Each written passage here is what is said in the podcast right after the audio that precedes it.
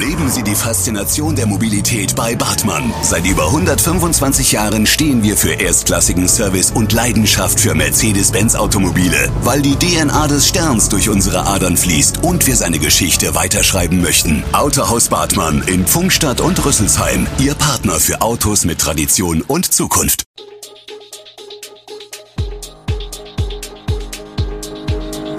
Gude, unser morgendliches News Update. Das Wichtigste aus Südhessen für Sie im Überblick.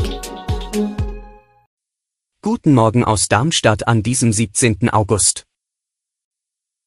Badetzow am Erlensee, Feuerwehrleute am Limit und Pizzamüll im Darmstädter Herrengarten. Das und mehr gibt es heute für Sie im Podcast. Der Erlensee ist der einzige See im Landkreis Darmstadt-Dieburg, in dem Baden zumindest geduldet ist. Während der vergangenen Jahre ist das Naturidyll vom Geheimtipp zum Besuchermagneten avanciert und es kommt vermehrt zu Diskussionen und Streit um die Buchten, so dass die Polizei nun des Öfteren hinzugezogen wird. Wer sich am Erlensee in der falschen Bucht niederlässt, der kann davon ausgehen, dass er oder sie früher oder später von Mitarbeitern eines Sicherheitsdienstes freundlich aber bestimmt darauf hingewiesen wird, dass nur am Strand auf der Seite des Restaurants und an den vorderen Buchten an der nördlichen Seite des Sees Schwimmer und Badegäste geduldet sind. Als Grundlage für sein Handeln zeigt er ein Stück Papier. Der Erlensee und der dazugehörige Parkplatz befinden sich im Verantwortungsbereich des Angelsportvereins Bickenbach, heißt es darauf und dass die ausgeschilderten Angelzonen nur von Anglern mit gültiger Erlaubniskarte oder Mitgliedern des ASV Bickenbach betreten werden dürfen. Das bestätigt auch Polizeisprecherin Katrin Pipping, für die der Erlensee immer mehr zum Konfliktfall wird, der Angelsportverein hat das Hausrecht. Um das durchzusetzen, hat er den Sicherheitsdienst engagiert. Wenn sich jemand gegen ihn wehrt, wird die Polizei hinzugezogen. Insgesamt 3000 Einsatzkräfte kämpfen seit Samstag nahe des Muna-Geländes bei Münster auf den mindestens 25 Hektar gegen einen Waldbrand. Etliche wurde inzwischen verletzt, an die Grenzen geht es bei vielen der Ehrenamtlichen. Unter ihnen auch Feuerwehrmänner und Frauen der Feuerwehr Dieburg. Drei Protagonisten schildern im Gespräch mit dieser Zeit die ermüdende Arbeit, die sie im Kampf gegen das Feuer auf sich nehmen. Das nahegelegene ehemalige Munitionsdepot erschwert ihnen diesen Kampf, Wege dürfen maximal um 10 Meter verlassen werden. Bricht ein neuer Brand in dem trockenen Wald aus, breitet sich die meterhohen Flammen innerhalb weniger Sekunden schnell aus. Die Kameraden waren indes mit großen Löschrohren dabei, den Brand zu bekämpfen, als der Wind plötzlich drehte und der Qualm den Einsatzkräften entgegenschlug. Der Rettungsdienst hat mit einem Spezialgerät unseren Kohlenmonoxidwert gemessen, der erhöht war und wir mussten vorsorglich zur Kontrolle ins Krankenhaus, erzählt Lars Sturmfels von der Feuerwehr Dieburg. Später konnten er und seine fünf Kameraden aber wieder entlassen werden. Ein Kamerad brach sich den Fuß, ein weiterer musste wegen eines Unfalls mit dem Rettungshubschrauber ins Krankenhaus gebracht werden. Den Retter retten. Müll im Herrengarten ist im Sommer ein buchstäblich täglich wiederkehrendes Thema. Zwar wurde die vorhandene Entsorgungsflotte in den vergangenen Jahren immer wieder verstärkt, zuletzt durch größere Runde, denkmalschutzgerechte Metallbehälter namens Pinto. Trotzdem gibt es Mülleimer, die morgens früh wie bei und täglich grüßt das Murmeltier, das immer gleiche Arrangement von Abfall um sich herum dekoriert haben. Dazu gehören auch zuverlässig leere Pizzakartons. Seit einigen Tagen finden sich strategisch verteilt an den Hauptwegen vier rechteckige Drahtkörbe, die mit dicken Ketten an die nächstgelegene Möglichkeit angeschlossen sind.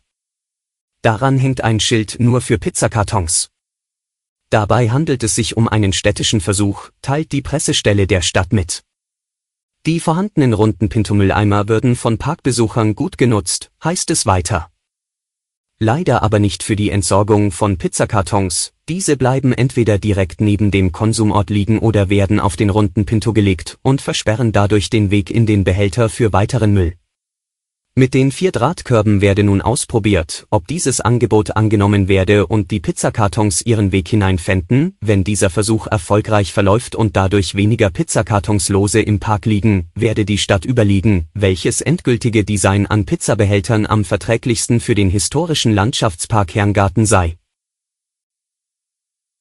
Knapp 2,4 Cent pro Kilowattstunde müssen Gaskunden vom 1. Oktober an bei ihren Versorgern mehr bezahlen.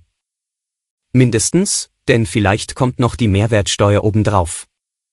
Die so eingesammelten Milliarden gehen an Gasimporteure, damit diese ihren Auftrag erfüllen können, möglichst viel Gas auf den Weltmärkten für das Befüllen der Speicher einzukaufen. Dieses Gas ist um ein Vielfaches teurer als der Brennstoff aus Russland, den es ersetzen muss. Was bedeutet die Gasumlage für die einzelnen Kunden? Und ist damit die Erhöhungsorgie bei den Gaspreisen erstmal vorbei? Ob es dabei bleibt, weiß vorerst niemand. Die Höhe der Umlage wird alle drei Monate neu berechnet. Es kann also noch teuer werden, aber auch günstiger. Der aktuelle Betrag würde bei einem Jahresverbrauch von 10.000 Kilowattstunden, also etwa ein Singlehaushalt, monatlich 20 Euro oder jährlich 240 Euro zusätzlich ausmachen. Bei 20.000 Kilowattstunden, in etwa der Verbrauch eines Einfamilienhauses, wären es 40 Euro monatlich, 480 Euro im Jahr. Über die Umlage werden Kunden spätestens bis November per Post von ihrem Versorger informiert.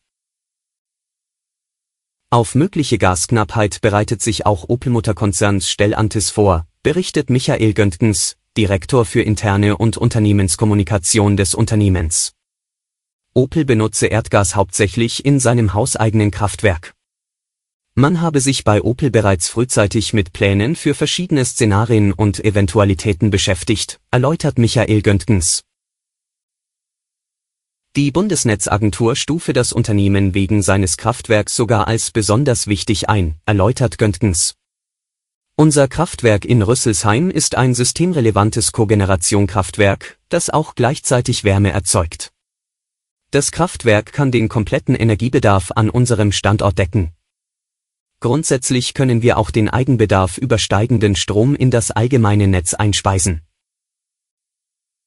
Alle Infos zu diesen Themen und noch viel mehr finden Sie stets aktuell auf www.echo-online.de. Gute Südhessen ist eine Produktion der VAM von Allgemeiner Zeitung, Wiesbadener Kurier, Echo Online und Mittelhessen.de.